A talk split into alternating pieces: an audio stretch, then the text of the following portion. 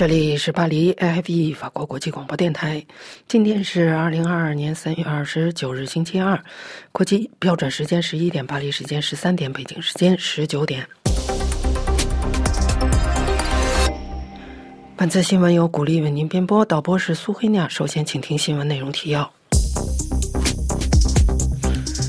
俄罗斯、乌克兰今天在伊斯坦布尔开始举行新一轮谈判。基辅表示。人民、领土和主权不可交换。乌克兰恢复从马里乌波尔等三条人道走廊撤离居民行动。推动斡旋的俄罗斯寡头及乌克兰谈判代表出现中毒症状。德国总理警告俄罗斯不要使用生化武器，并称德国有望今年内摆脱俄罗斯能源。法国2021年公共赤字减少，占国民所得百分之六点五。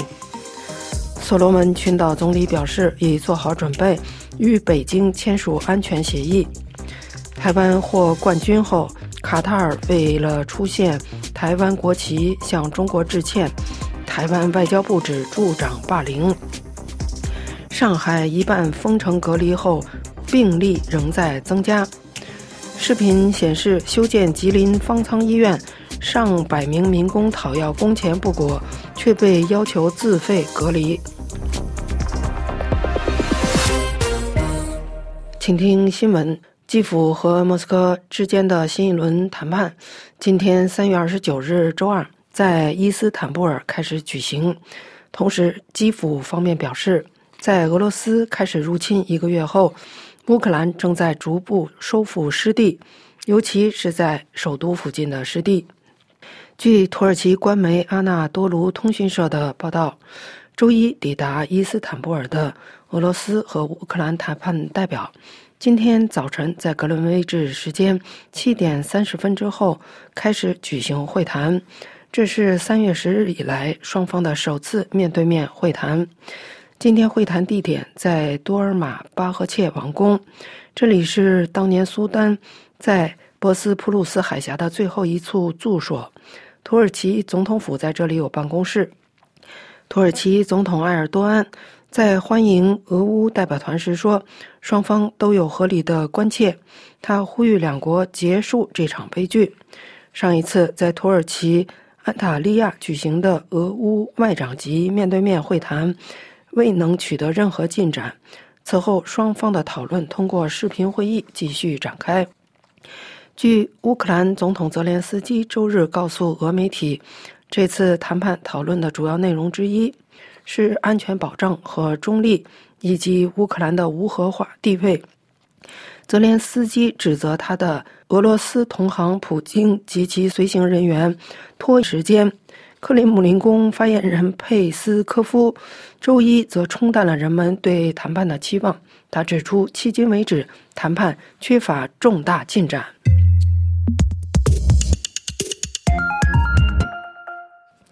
据乌克兰外长库列巴周一晚间在其部委网站说。泽连斯基已向谈判代表团发出了非常明确的指示，那就是乌克兰的人民主权和领土是不可谈判的。据他说，这次在土耳其举行会谈的最低目标是解决人道问题，最终目标是实现稳定停火。据联合国称，这场冲突已迫使近三百九十万乌克兰人逃离自己的国家。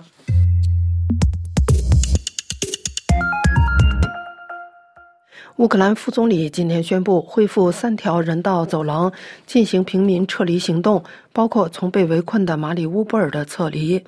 昨天周一，乌克兰当局曾宣布，由于担心俄罗斯的挑衅，当天不会转移任何平民。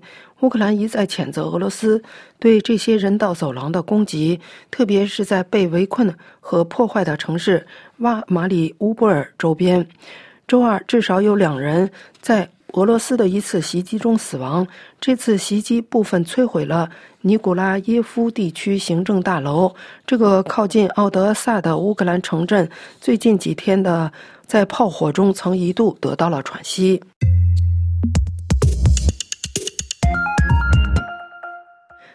乌克兰副总理今天宣布恢复三条人道走廊，进行平民撤离行动，包括从被围困的马里乌波尔市的撤离。另外，积极推动俄乌谈判的俄罗斯寡头及乌克兰的谈判代表出现了中毒的症状。据《华尔街日报》引述知情者报道称，三月份在乌克兰首都基辅的一次聚会之后，俄罗斯亿万富翁、英国切尔西俱乐部老板阿布拉莫维奇和乌克兰谈判小组的至少两名高级成员出现了中毒症状，他们眼睛发红，不停地流泪。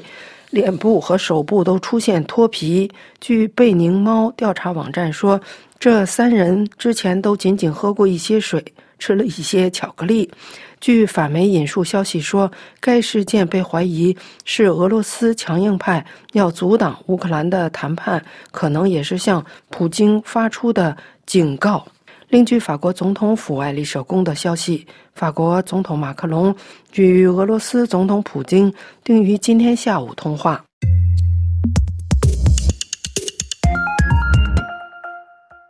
德国总理警告俄罗斯不要使用生化武器，并称德国有望在年内摆脱俄罗斯能源的依赖。请听法广柏林特约记者。丹兰的介绍：德国总理舒尔茨本月二十七日晚上单独参加德国一台电视访谈节目，就乌克兰战争、北约和能源问题等做了进一步的阐释。德国媒体立即发表了不同看法。德国《民进周刊》对访谈的印象是，舒尔茨简直就像是在受审，他做了各种努力，以尽力消除自己是犹豫不决者的表象。《时代周报》的印象是，在访谈节目中，当被问及禁止进口俄罗斯天然气对德国经济有何影响时，舒尔茨选择了异常严厉的措辞。主持人坚持认为，根据严肃科学家的计算，进口禁令只会让德国经济产生很小幅度的下降。但舒尔茨尖锐地回答说，他们这样认为是错误的。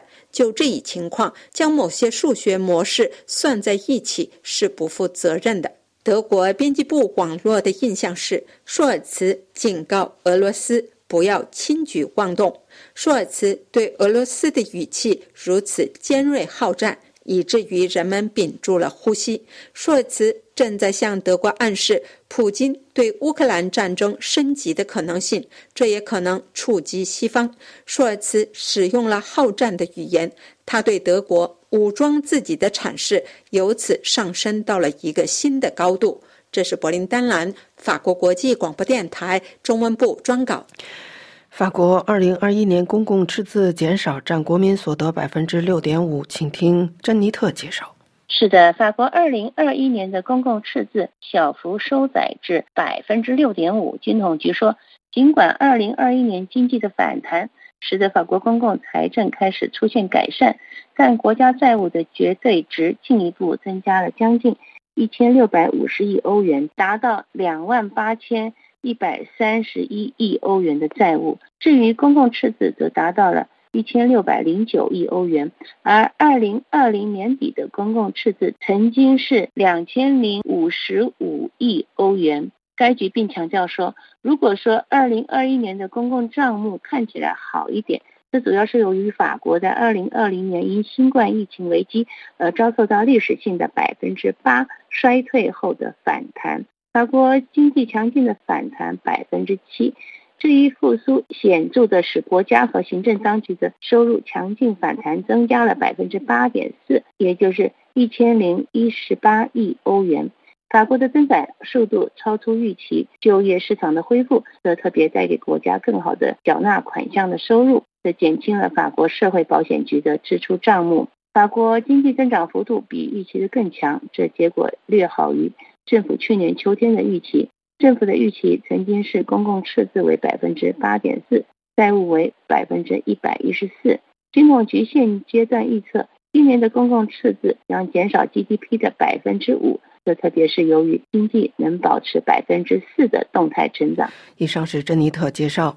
所罗门群岛总理表示已做好准备与北京签署安全协议，请听林兰介绍。所罗门群岛长期以来是地区邻近的澳大利亚和新西兰为主要的安全合作伙伴，但自从2019年宣布与台湾断绝持续了36年的外交关系，并转而向中国建交以来，迅速与北京靠近。上周披露的该国与中方签署安全协议草案，引发澳大利亚的强烈不安。其内容被指包括允许中国在该群岛从事安全和海上部署。有澳媒指，所罗门群岛受到中国施压，要在该群岛建立一。个军事基地。周二，所罗门群岛总理索加瓦雷向议会的讲话中为该协议辩护。他没有透露协议内容细节，只是保证说无意要求中国在所罗门群岛建立军事基地，并指协议是应所罗门政府的要求进行谈判的。强调说，我们没有受到来自我们新朋友的任何压力。在被问及该协议的谈判进展时，索加瓦雷说：“我们将很快敲定协议文件，以准备就绪。”法新社报道指。美国和澳大利亚长期以来一直担心中国在南太平洋建立海军基地的可能，这将使得其海上力量远远超出其疆域边界。澳大利亚外交部上周说：“我们对任何破坏我们地区安全稳定的行动感到担忧。”周二，索加瓦雷在议会讲话中同时就外界对该协议的质疑说：“那些指责我们无能管理内政或质疑我们争取国家利益的动机，都令人非常反感。”他在断言将保持澳大利亚与所罗门群岛的安全地位不变的同时，说：“为了我们的安全需要，显然我们需要与其他国家建立更多样化的联系。”拥有八十万人口的所罗门群岛去年十一月份爆发持续三天的严重骚乱，引发骚乱的原因是反对总理索加瓦雷的抗议及民众对该国贫穷、失业严重以及岛屿间的争斗不满。索加瓦雷也因二零一九年与台湾突然宣布断交，转而寻求。与北京拉近关系而受到指责。该国人口最多的马来塔岛的领导人激烈反对这一措施。以上是林兰的介绍。台湾获得冠军后，卡塔尔为宣传出现台湾国籍向中国致歉，被台湾外交部指助长霸凌。请听陈明峰介绍。台湾桌球好手林云如跟郑怡静日前在世界桌球职业大联盟夺得冠军。卡达桌球协会在 IG 宣传的时候，贴出了青天白日满地红的中华民国国旗。中国乒乓球协会向 WTT 抗议，WTT 随后在微博发文致歉，指出卡达桌协使用了错误的中华台北旗帜，是技术人员失误，已经纠正，并且为错误致歉。台湾外交部今天举行例行记者会，发言人欧江安表示，参与奥会所有体育赛事应该恪守国际奥委会宪章精神，不要让政治介入体育赛事。他并说，台湾参与奥林匹克等相关竞赛都是单独参与，不是其他国家的一部分。主办单位向中方道歉，只会让霸凌者食髓知味，助长霸凌。他强调，台湾是主权国家，中国没有统治过台湾任何一天，两岸互不隶属是事实，不会因为中国的片面主张而改变。中国打压行径只会徒增台湾人民反感，以及加深中国在国际的负面形象。另外，美国前国务卿蓬佩奥二十八号在华府智库哈德逊研究所播出的访谈中表示，乌克兰的例子显示，处于中间模糊地带非常危险。美国应该承认台湾是独立国家，因为清晰能降低风险。美方也应该帮助台湾巩固区域盟友关系，建立集体安全共识。台湾外交部发言人欧江安表示，珍惜蓬佩奥对台湾常年的坚定友谊，感谢他在任内对深化台美关系的贡献。但对于他演说的内容与看法，因为蓬佩奥已经卸任，表达的是个人看法，台湾外交部对内容没有进一步评论，尊重他个人看法。台湾外交部并表示，蓬佩奥日前来台是很重要的一次访问，台美关系一直稳健发展。台湾议题在美国获得跨党派共识支持，台湾会在坚定友好基础上深化与美国的合作，致力推动台美实质关系发展。法广特约记者陈明峰台北报道。另据中国卫生部周二报告，上海有四千四百七十七个新增阳性病例，比前一天的三千五百个有所增加。这里是巴黎 AFE 法国国际广播电台新闻节目，现在播送完了。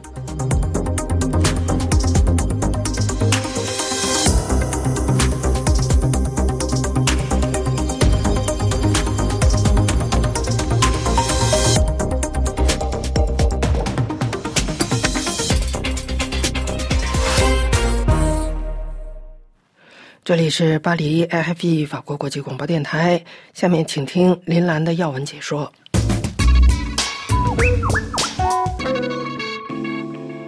朋友，在俄罗斯入侵乌克兰的第三十四天，双方新一轮面对面谈判周二在土耳其的伊斯坦布尔开启。乌克兰总统泽连斯基呼吁对俄实施更有力的制裁。乌军在多城继续顽强坚守，并开始逐步收复失地，特别是在首都附近。周一，乌军收复了基辅卫星城市伊尔平。继此前多轮面对面及视频及无结果的谈判之后，俄罗斯和乌克兰的谈判代表周二在伊斯坦布尔开启新一轮的当面谈判。据土耳其官方通讯社报道说，双方代表团人员周一抵达后，周二上午十点半在伊斯坦布尔的多尔玛巴赫切宫举行会谈。在谈判举行之前，埃尔多安曾于二十七日与普京和泽连斯基进行交谈。他在欢迎此次双方代表团时说：“乌俄双方。”都有合理的关切，有可能达成国际社会所接受的解决方案。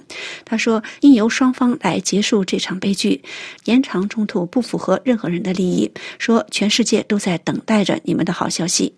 然而，从双方此前对本轮会谈的表态，削弱了谈判可能取得重大突破的预期。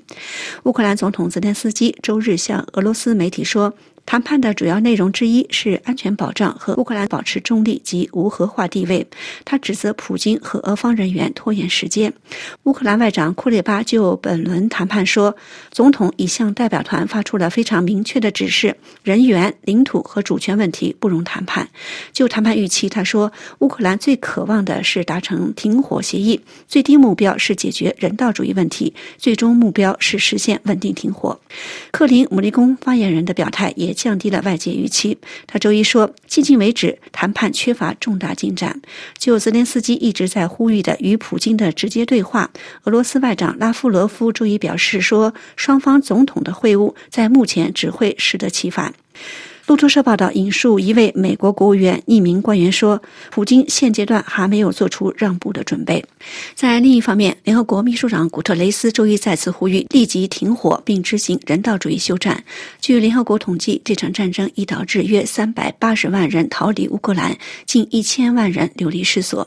在战事开始一个月之后，乌克兰守军开始收复部分失地。基辅周一晚间宣布，乌军已经重新控制了位于基辅以西的伊尔平。是，自俄军入侵以来，该市是双方军队在基辅周边激战的热点之一。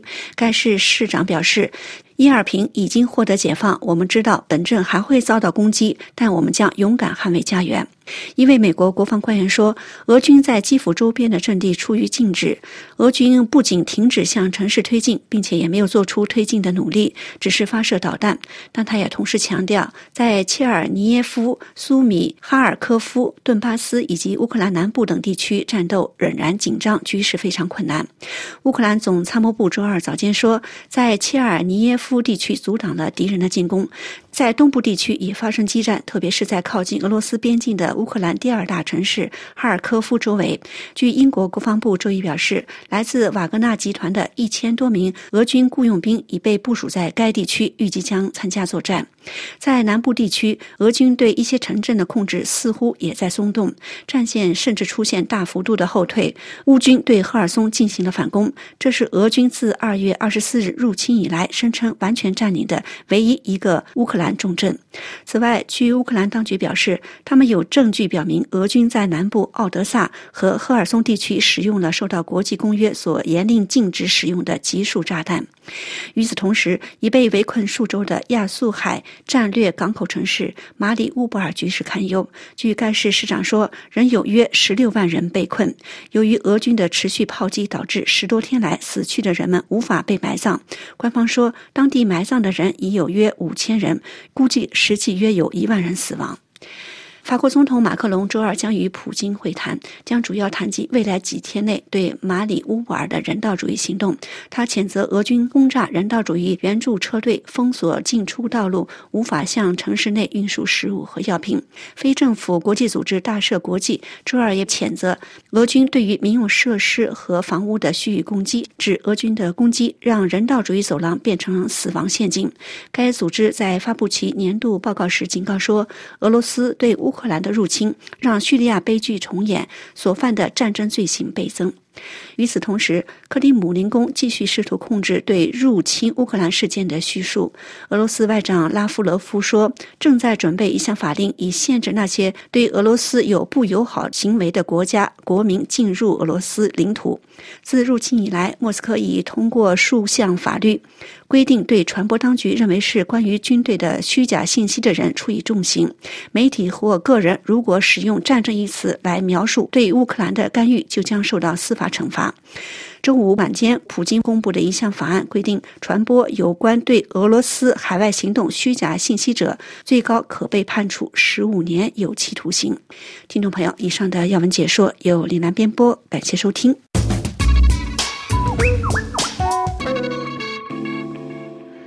接下来，请听由罗拉编播的法国报纸摘要。各位听众，中国上海从周一开始封城，对全民进行核酸筛查。经济回声报指出，中国政府应对疫情的零容忍措施继续受到挑战。对此，解放报分析，上海被封控，当局尽量减少对经济的冲击。另外，关于中国方面的消息，美国的制裁和中国市场竞争让华为手机销售量持续下降。《费加罗报》头版关注俄乌战争持续，而谈判似乎成为走出危机的唯一出路。法国经济回声报报道，中国新冠疫情重启。从周一开始，中国重要的金融和制造中心上海被进行封控，当地政府对二十五万居民分批实行核酸筛查。虽然中国当局没有使用“封城”两字，而用分批封控，先封浦东，后封浦西，但是在封控期间，所有人员不能出户，人员和车辆只能进不能出，所有企业要实施。封闭生产和居家办公。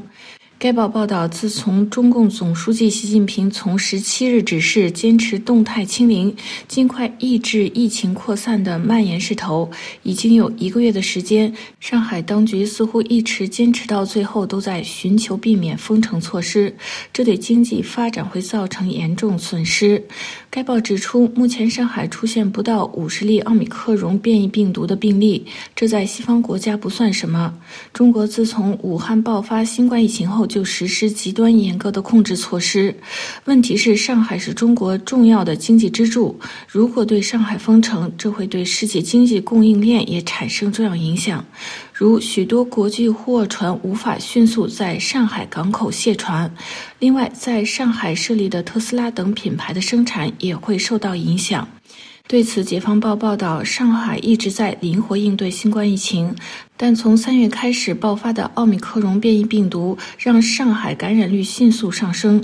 中国属于世界上最后一个国家继续执行非常严格的新冠零容忍措施。自从二零一九年十二月中国开始爆发疫情，中国选择切断与世界的联系，入境者需要进行最少三周的隔离，造成社会不满。目前，每次中国城市实施封城隔离措施，就伴随着争议的声音。中国也放缓了经济发展的预测。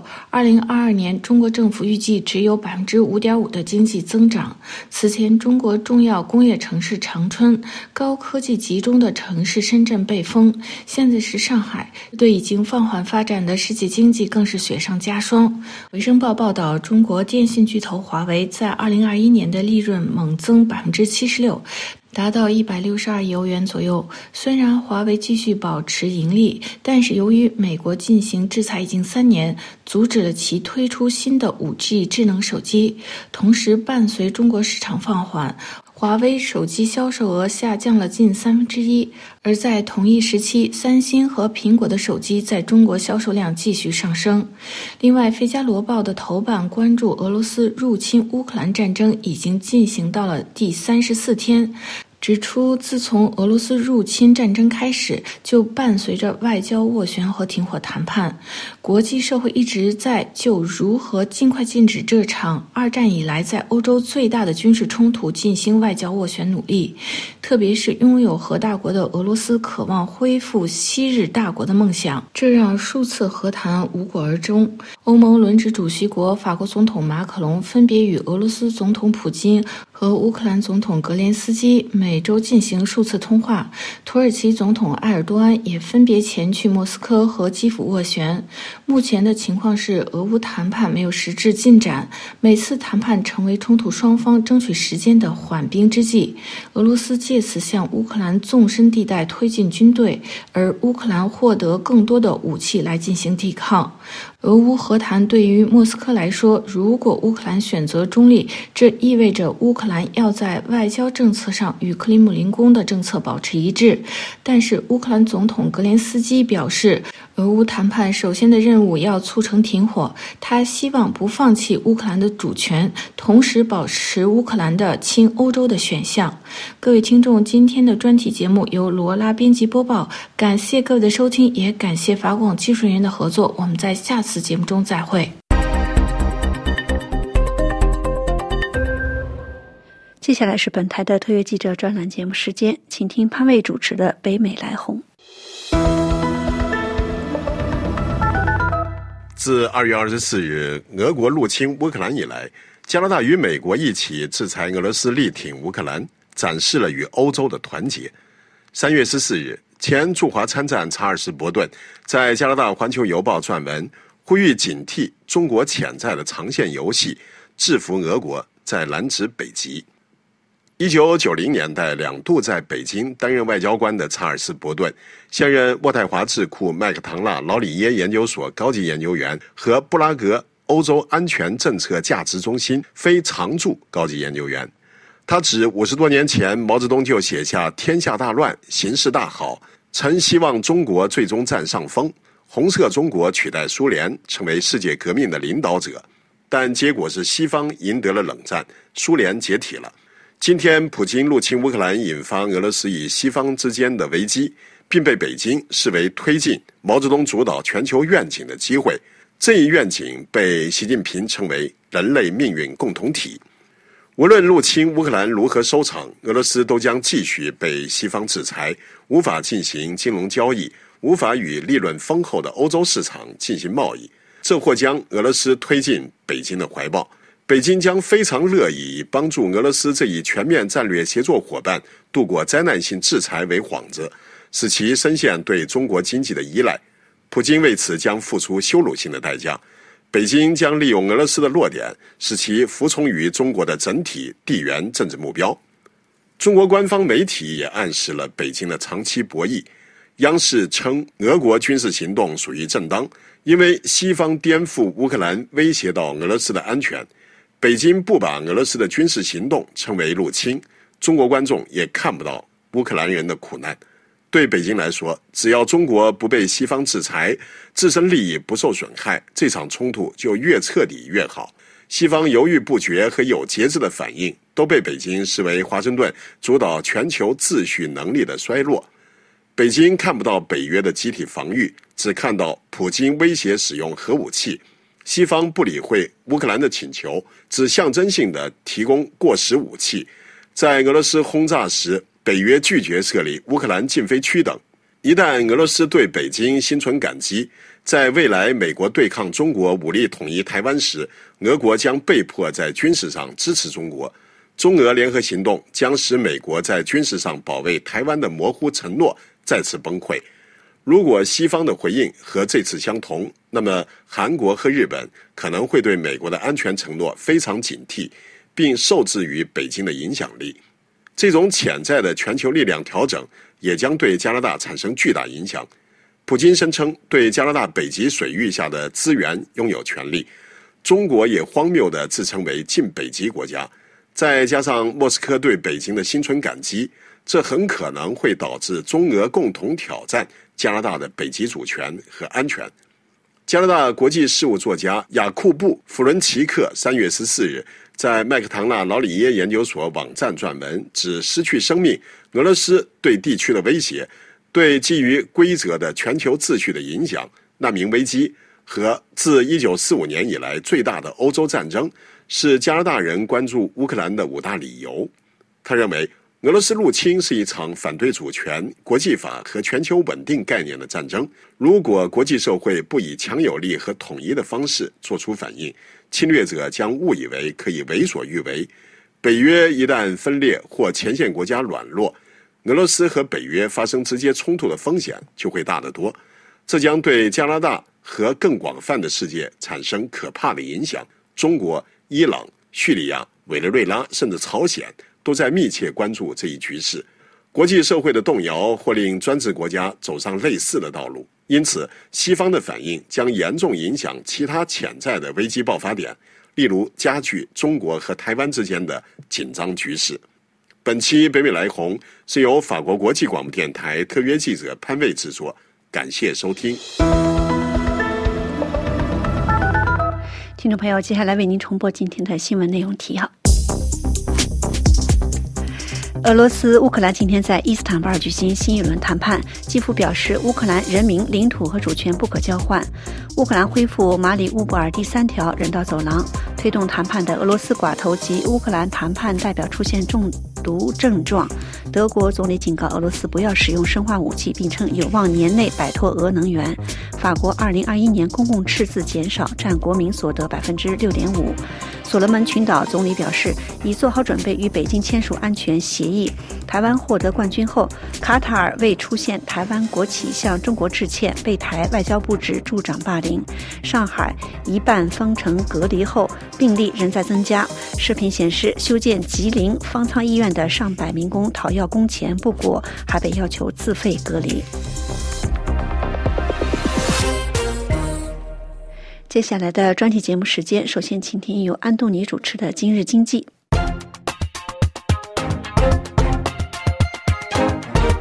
各位好，欢迎收听《今日经济》。俄罗斯入侵乌克兰，在带来民众苦难和人道危机之外，也使整个全球经济受到了增长放缓和通胀提速的影响。国际货币基金组织表示，这些影响将主要通过三个渠道表现出来：第一，食品和能源等大宗商品的价格上涨将进一步推高通胀，进而使收入贬值，并且影响需求；第二，与两国相邻的经济体尤其将受到贸易、供应链和侨汇扰动的影响，并且经历大规模的难民涌入；第三。企业信心下降和投资者不确定性增强，将对资产价格构成压力，导致融资环境趋紧，并且可能刺激新兴市场的资本流出。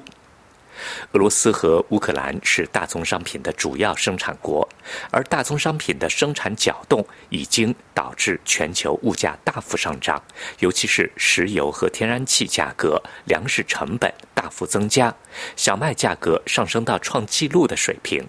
乌克兰和俄罗斯占全球小麦出口的百分之三十。长期来看，如果能源贸易发生变化，供应链被重塑，支付网络割裂。各国重新考虑所持有的储备货币，那么这次战争可能会从根本上改变全球经济和地缘政治秩序，地缘政治紧张局势加剧，这进一步增加了经济割裂的风险，尤其是在贸易和科技层面。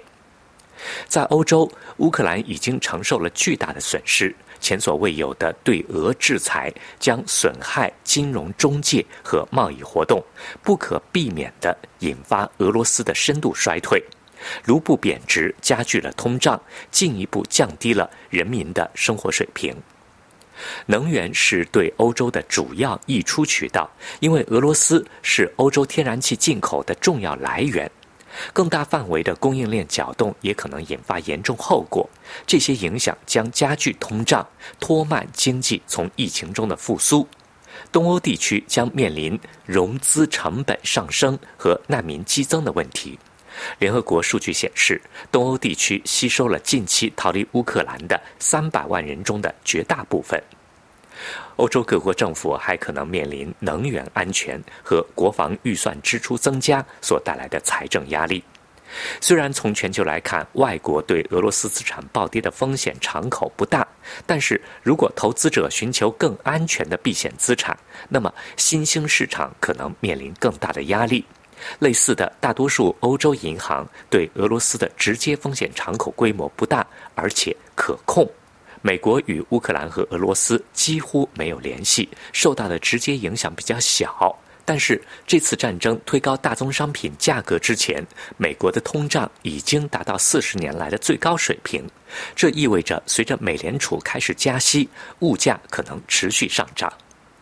亚太地区与俄罗斯的经济联系并不紧密，因此受到俄罗斯的溢出效应可能有限。但是，欧洲和全球经济增长放缓将给主要出口国带来沉重打击。东盟经济体的石油进口国印度，以及包括一些太平洋岛国在内的前沿经济体的经常账户，将受到最大的影响。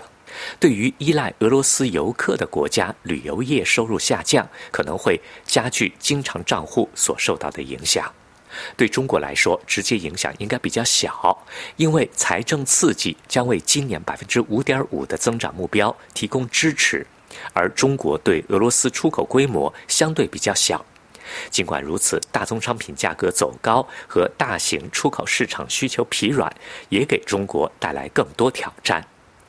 日本和韩国受到的溢出效应与中国类似，在这两个国家新出台的石油补贴可能会缓解有关影响。能源价格上涨将提高印度的通胀率。目前，印度的通胀率已经处于央行目标区间的上端。亚洲本地生产小麦，而且对水稻的依赖程度更高，这应该能够缓解亚洲的粮食价格压力。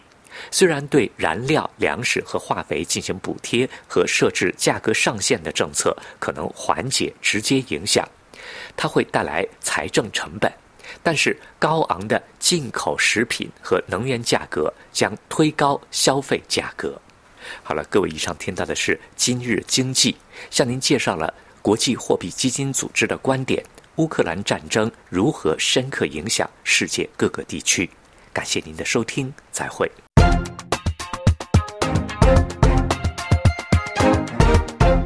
接下来，请听由倪楠主持的公民论坛。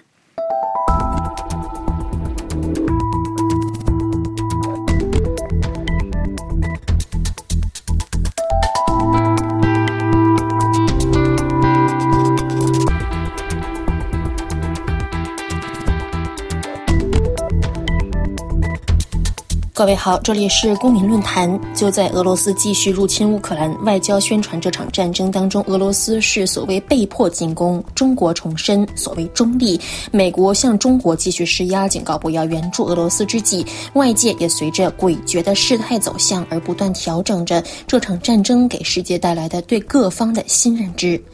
在西方国家的重压之下，一堵新的铁幕徐徐在俄罗斯和世界之间落下。乌克兰恐将变成叙利亚，俄罗斯恐将变成下一个朝鲜。而对于未知的未来，有着独一无二经济体量的中国，扮演着世界上独一无二的重要角色。另外，在战争与和平、在干预与冷漠的灰色地带当中，欧盟也正在寻求一条属于自己的路。二月二十四日，俄乌战争的爆发改变了许多预言和平者的看法。长期为《费加罗报》撰写论坛评论的法国著名记者兼著名地缘政治学家雷诺·吉拉尔，在今年一月份曾经撰写过一篇题为《普京不会入侵乌克兰》的评论文章。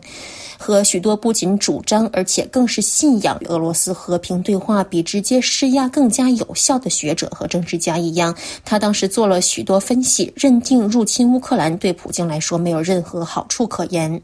他当时写道：“诚然，从历史上来看，俄罗斯族和乌克兰族具有天然的亲近血缘；诚然，从现实来看，乌克兰的命运似乎只能作为缓冲区域国存在着。但俄罗斯拒绝与乌克兰平起平坐，并不意味着普京就想侵略乌克兰。他认为，普京不是布列日涅夫，他不会犯让红军入侵阿富汗陷入漫长泥沼的这种错误。他更是认为，普京不会像之前的克里姆林宫决策者一样。”想在喀布尔扶持一个亲莫斯科的阿富汗政权上台，更何况连诺·吉尔强调说，普普京想要从乌克兰拿到的，他已经拿到了，那就是克里米亚和克里米亚的港口城市塞瓦斯托波尔。然而，普京的战争宣言伴随着俄军的大举入侵而来。二月二十四日这个日期注定要被欧洲和全世界铭记许久。意料之外，震惊之余，人们开始思索何人才有力量、有意愿去推动终结这场并不应该在二十一世纪打响的战争。三月中旬，中共中央外事工作委员会主任杨洁篪在罗马和美国国家安全顾问沙利文会面，举世关注。美国想让中国在俄乌战争当中肩负起大国责任，扭转乾坤。但对中国而言，在金融科技、能源、人文往来等各个领域遭受西方加工的俄罗斯，在受制裁的各领域沦为中国的附庸，这具有非常强烈的诱惑力。三月中旬，雷诺·吉拉尔再次在《费加罗报》上看出了自己的评论文章，这一次题为《乌克兰战争：中美博弈》。他指出，中国人痛恨美国打着民主旗号在世界上大行干预主义，但中国人再清楚不过的知道，西方国家在这场乌克兰和俄罗斯人的兄弟民族之间的领土纷争里绝对是没有责任的。吉拉尔回顾说，上个世纪八十年代，所有西方人都把基辅视为俄罗斯最美丽的城市，认为勃列日涅夫是俄罗斯人，而基辅事实上是乌克兰的。勃列日涅夫也是乌克兰人，并非俄罗斯人。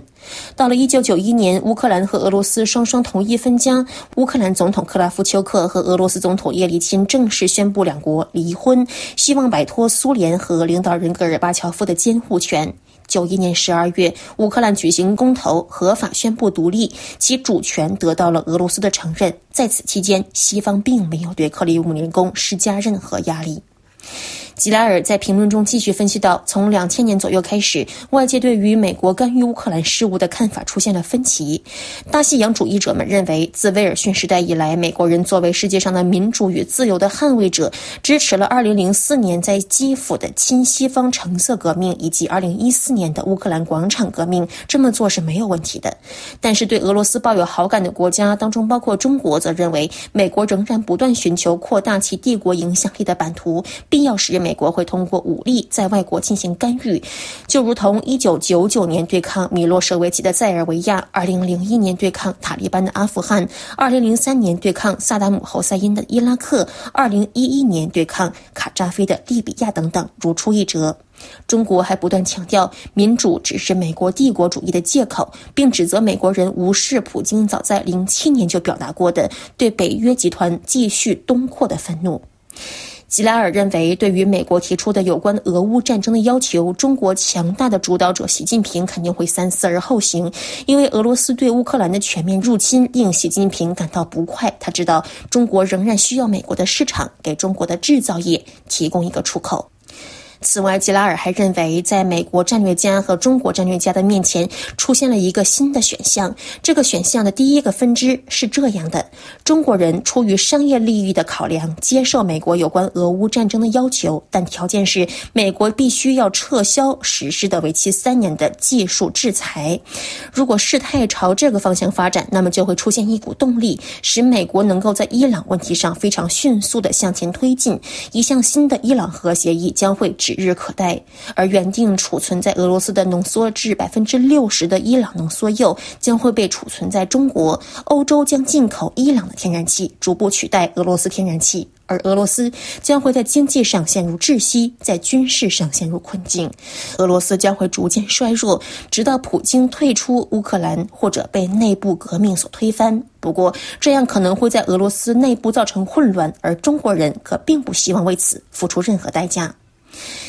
以上是第一种可能性的走势。吉拉尔还表示说，另外一种可能性的走势就是习近平仍然选择忠于他的朋友普京，正如他在今年二月四日的北京会晤时向普京所承诺的那样。在这种可能性之下，专制国家的联盟将会得到强化，届时我们将目睹世界一分为二，即欧盟、欧库斯联盟、日本、韩国所组成的西方联盟和重组之后诞生的俄罗斯帝国、中国与伊朗组成的欧亚。联盟这样的格局一旦形成，西方联盟和欧亚联盟之间势必将会展开一场可怕的关于影响力的争斗，所争抢的目标则是非洲、阿拉伯穆斯林世界、印度和拉丁美洲。这对于任何人来说都不是一个幸福的前景。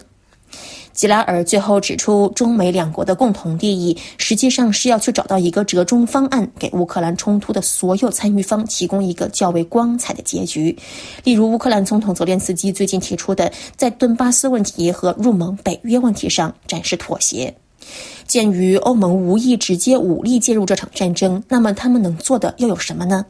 巴黎第七大学修昔底德中心主任朱利安·费尔南德斯和法国军校战略研究所所长让·巴蒂斯特·让金维尔莫共同在《世界报》的论坛征名版面发表了评论，认为欧洲能做的还有很多。他们说，在经济上，欧洲国家不应该等待先联合起来再对俄罗斯进行制裁，而是应该像美国和英国那样，可以每一个国国家单独决定禁止进口俄罗斯的石油、天然气或者其他能源。在军事上，设立禁飞区遭到了一定程度的反对，因为这意味着北约理论上可以去直接攻击俄罗斯的飞机。尽管如此，至少在军事方面，有三件事情欧洲似乎是可以去做的。首先是要加强对乌克兰的武器交付，特别是防空武器的交付，因为这是限制俄罗斯轰炸乌克兰城市能力的最重要因素。过去几个星期已经证明了便携式防空系统，包括毒刺的有效性。不过，这些手段仅对低空目标有效。巴黎第七大学修昔底德中心主任朱利安·费尔南德斯和法国军校战略研究所所长让·巴蒂斯特·让金维尔莫还表示，为了迫使俄罗斯飞机飞得更低，将它们置于便携式防空系统的射程之内，乌克兰还需要获取更多的中远程地对空导弹，两者是互补的。这种组合比交付米格二十九更有效。因为米格二十九会给乌方带来不可控的升级风险。除了防空防御，欧洲还可以给乌克兰提供更多的基本军事设备，例如便携式反坦克导弹发射器和武装无人机等等。仅仅提供武器是不够的，乌克兰军队还必须知道如何去使用它们，需要对乌克兰军民提供训练。不过，以政府或者官方名义向乌克兰派遣教练团是有极大的安全和政治风险的。欧洲国家可以用非官方的所谓派遣方式，让一些组织或者武装团体在乌克兰参与战斗。此外，电子情报共享以及支持民间团体对俄罗斯进行网络攻击，也可以削弱普京的后方阵地，在帮助乌克兰的同时，避免欧洲直接与俄罗斯产生冲突。与此同时，法德双驾车也必须保持沟通渠道的畅通，给和平解决机制留出一定的空间。为此，欧洲对俄罗斯的制裁必须保持其针对性、渐进性和可逆性。弗拉基米尔·普京已经开始明白，他在乌克兰的军事冒险主义会导致何种代价。但是如果他发现撤军对他来说也没有什么好处的话，那将会给欧洲和世界带来一种灾难性的后果。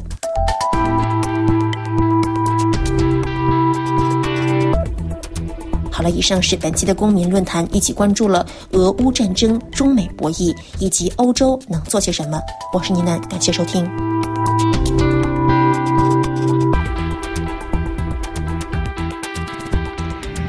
最后，请听由珍妮特主持的小专题节目《法国风土人情》。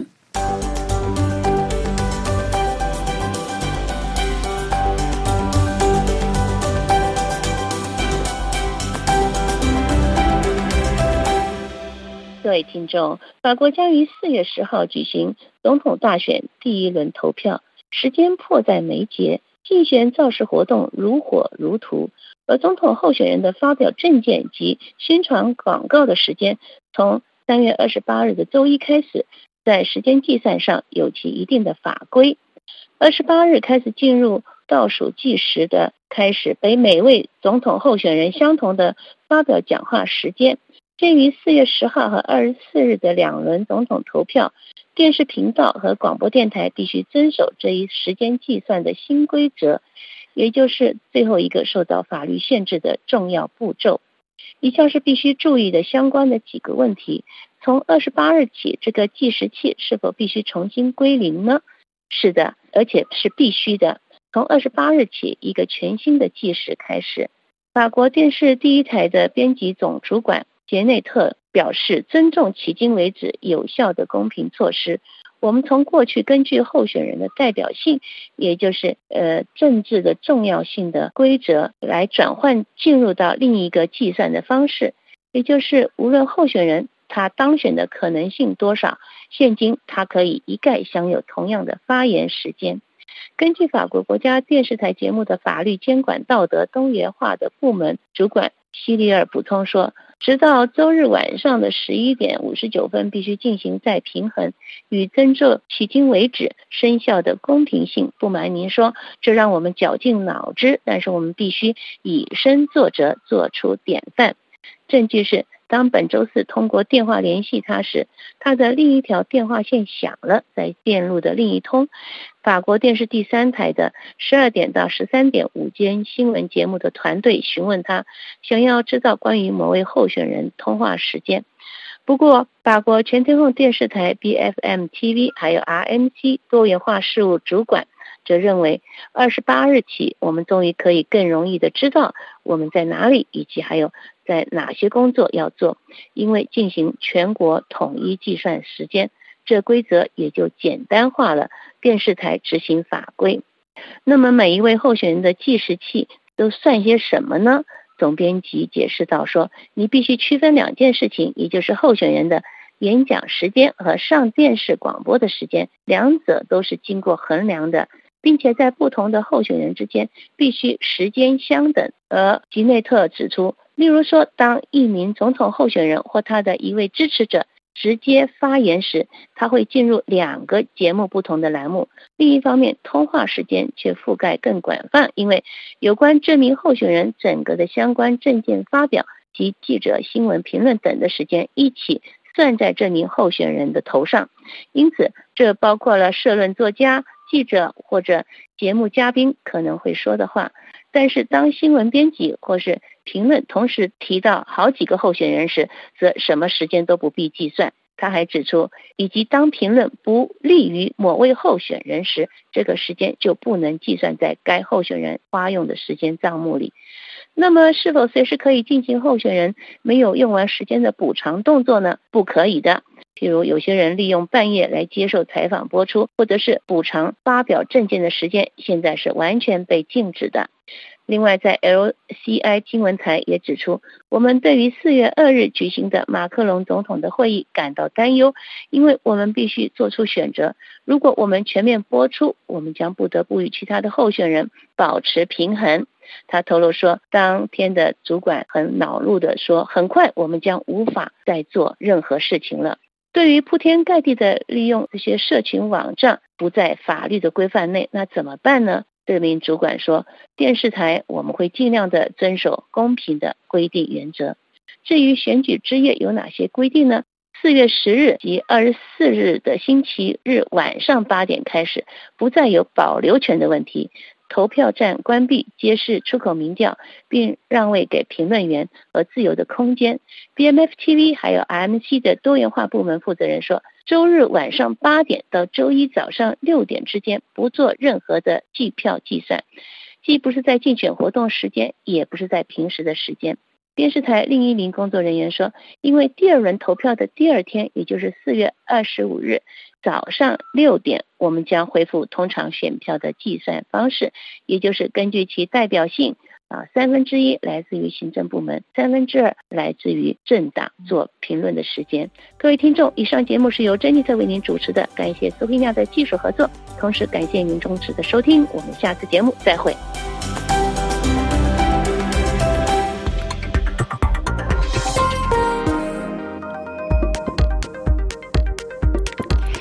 法国国际广播电台听众朋友，本台今天对亚洲地区的第二节华语播音到此就即将结束。本次节目由林楠主持，感谢苏维亚的技术合作，更感谢您的重视收听。在节目的最后，我们将为您播出本台的法语教学节目《巴黎夫巴黑第二课》。本次播音将随着法语课的结束而全部结束。听众朋友们，再见。Parlez-vous Paris Parlez-vous Paris Parlez-vous Paris? Bonjour, je m'appelle euh, David Angelo, j'ai 34 ans, je suis originaire du Soudan, qui est le Sud-Soudan maintenant. Je suis prof d'anglais et musicien.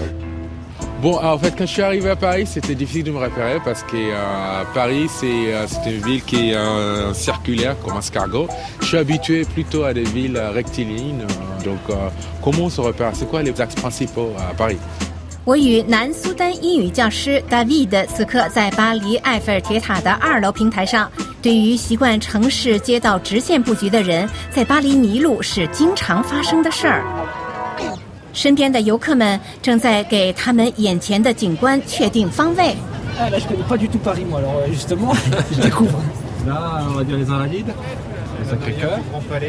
站在这里整个巴黎尽收眼底。往北能看到圣心教堂 Le Sacré-Cœur，正下方是荣军院 Les Invalides，还有拿破仑墓。Monsieur Labordette 精通艺术史，听听他是怎么说的。 Donc là-bas, c'est le Grand Palais. Voilà, la, la verrière très grande, c'est le Grand Palais. Après le Grand Palais, on voit la place de la Concorde, avec un bâtiment avec de très belles colonnades. Au milieu, donc, on voit aussi l'obélisque avec son petit chapeau doré. 如果我们往东看塞纳河就在左侧阿 go 沿塞纳河我们能看到大皇宫 legrandale 和它壮观的玻璃穹顶。在远处能看到协和广场中央的方尖碑。une série de- d'immeubles qui sont très uniformes. C'est la rue de Rivoli. 继续往东，我们看到一排排整齐划一的楼房，那就是里沃利大街 Rue de Rivoli。 Et alors, après la rue de Rivoli, on arrive au bâtiment plus important du Louvre. C'est effectivement, il fait 700 mètres de long. 再往远看，那一片巨大建筑群就是卢浮宫，全长七百米。 En fait, si on voit Paris sur un plan, on voit que en fait, les arrondissements tournent autour d'elles-mêmes comme un escargot. Et Est-ce que c'était toujours le cas Est-ce que c'était en fait par hasard que les choses sont comme ça Non, ça n'est pas par hasard. Parce que Paris s'est constitué autour d'un centre. Le centre, c'est l'île de la Cité, avec le palais du roi, avec la cathédrale, etc. 在大 V 的眼里，巴黎地图怎么看怎么像一只蜗牛。的确，巴黎是从它的中心西带岛 l'île de la Cité 向外拓展的。 Et ensuite, Paris s'est agrandi successivement à partir de son ce grand centre sur l'île de la Cité. D'accord. 我们在这里能看出巴黎以同心圆的方式向环城大道拓展。 On se rend bien compte que la Seine fait une grande courbe. Si on suit cette courbe, en face de nous, il y a un bâtiment qui nous semble pas très grand, mais qui est extrêmement important. C'est Notre-Dame de Paris avec ses deux grandes tours, là, en face de nous. 塞纳河将巴黎一分为二，右岸 Rive Droite 和左岸 Rive Gauche。顺塞纳河弧线向东南方向望去，我们看到的就是位于西岱岛上的巴黎圣母院。Excusez-moi, est-ce que vous pouvez me dire ce que vous êtes en train de regarder? Je vois l'Arc de Triomphe, je vois la Défense aussi.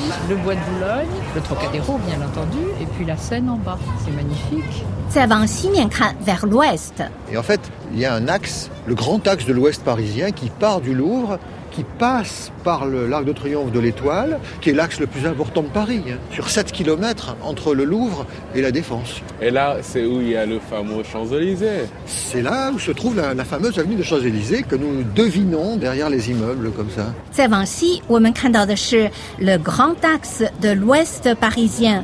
巴黎西部交通干线从卢浮宫起点，经香榭丽舍大道直至拉德芳斯，全长七公里。 C'est vrai que d'ici, c'est facile à voir, mais quand on est dans la rue, quand on se promène, c'est pas évident.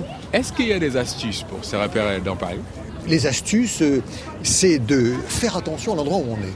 Après, les grands monuments, bien sûr. Si on est devant Notre-Dame de Paris, on sait que c'est le cœur de Paris. 巴黎的交通干线、大道和名胜古迹都可以作为在巴黎确定方位的参照物。 Mais de temps en temps, il faut utiliser la flânerie, d'une part pour le plaisir de regarder tout ce qu'on a autour, mais aussi pour comprendre l'endroit où on est. 当然，给自己时间慢慢逛，让自己迷失在巴黎的大街小巷，更别有一番情趣。 Et Je pense que c'est ce qu'il me faut pour euh, recommencer à faire le tourisme dans Paris. Merci beaucoup, monsieur Labrodette. Merci beaucoup et bonne promenade à Paris. Merci beaucoup. 好吧， 但愿这些信息对您能有帮助。不过，正如向导所说，了解巴黎的最佳方案就是让自己迷失在巴黎的大街小巷。